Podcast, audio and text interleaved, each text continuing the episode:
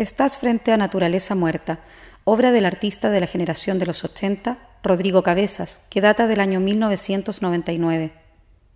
La obra de formato cuadrado mide un metro y medio, opera en códigos visuales que remiten a objetos de la cotidianidad popular, local y comercial, que permanecen en el inconsciente colectivo.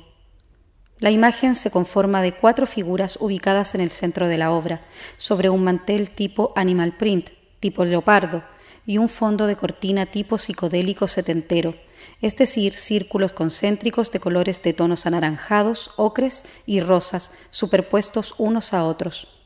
Las figuras de izquierda a derecha remiten a Pato Purific, limpiador de baños, un frasco de remedios para el dolor de cabeza, al insecticida matamoscas Tanax y delante de estos a una pelota de fútbol.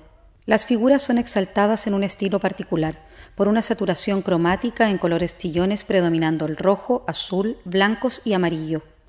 En una estética kit logra representar a un vidrio quebrado por sobre estos elementos. Para Catherine Pérez, coordinadora y mediadora de educación del museo, la imagen de Rodrigo la veo tan cotidiana y a la vez quebrada sin poder entrar o salir de ella porque está detenida, Veo en ello lo atascada que puedo sentirme en la exigencia de estar presente como dueña de casa, mamá y responder laboralmente.